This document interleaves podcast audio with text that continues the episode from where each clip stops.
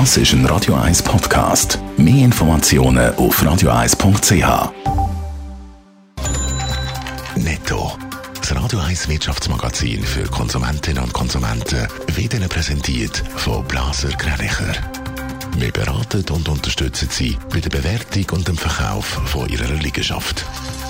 blasergreinicher.ch Dave Burkhardt. Die amerikanische Börse zeigt sich von der Krawall rund ums Kapitol in der Hauptstadt Washington wenig beeindruckt. Zwar hat das Börsenbarometer nach der Stürmung vom Kapitol durch Trump-Anhänger leicht abgegeben. Ein starker Kursrutsch ist aber ausgeblieben. So hat der Dow Jones nach einem starken Start auch deutlich im Plus geschlossen, um 1,4 Prozent bei 30.829 Punkten. Der rasante Höhenflug von der Cyberwährung Bitcoin geht weiter. Mit 37.785 Dollar erreicht der Bitcoin ein neues Rekordhoch. Schon in den letzten drei Monaten hat sich der Kurs verdreifacht. Allein in dem noch jungen Jahr hat der Kurs um 8.000 Dollar oder knapp 30 Prozent zugenommen. Französische Reifenhersteller Michelin will 2300 Stellen abbauen in den nächsten drei Jahren. Grund eine grundlegende Veränderung vom globalen Reifenmarkt, vor allem durch den massiven Zustrom von Billigprodukten, teilt Michelin mit. Vom Abbau ist mehr als ein Zehntel von allen Michelin-Angestellten zu Frankreich betroffen. Es steht eine natürliche Fluktuation im Vordergrund. Die Corona-Situation in der Schweiz bleibt schwierig. Die Fallzahlen die sind hoch. Trotzdem verzichtet der Bundesrat im Moment noch auf weitere Massnahmen. Was allerdings ziemlich sicher scheint, ist eine Verlängerung der aktuell gültigen Massnahmen bis Ende Februar. Besonders betroffen davon auch die Gastronomie. Ja, die Gastronomen, die würden es tatsächlich hart treffen. Seit dem 22. Dezember sind die Beizen ja schon zu.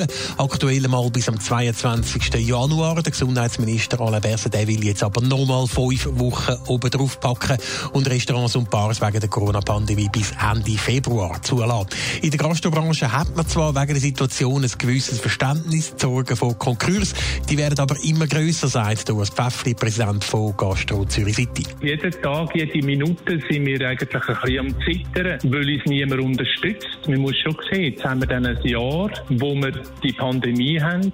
Seit einem Jahr sind wir außer der Kurzarbeitsentschädigung nicht unterstützt worden. Von dem Jahr sind jetzt dann ein Drittel, wo zu ist. Und in der restlichen Zeit hat es teils starke Beschränkungen gegeben. Da ist es nur logisch, dass es bei den einen oder anderen Beiz bald heisse Lichterl ist. Also Gastronomen wollen Hilfe vom Bund und der Bund sieht das ähnlich. Ja, im Bundesrat ist natürlich bewusst, dass es bei so langen behördlichen Schliessungen Unterstützung brauche.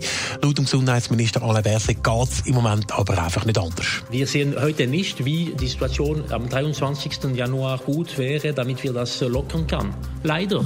Leider, es genügt nicht, was wir haben. Und deswegen, weil wir verlängern werden oder wollen, müssen wir auch gleichzeitig über eine Ergänzung der Abfederungsmaßnahmen diskutieren. Plant ist die Diskussion dann an der nächsten Bundesratssitzung am nächsten Mittwoch. Netto. Das Radio 1 Wirtschaftsmagazin für Konsumentinnen und Konsumenten.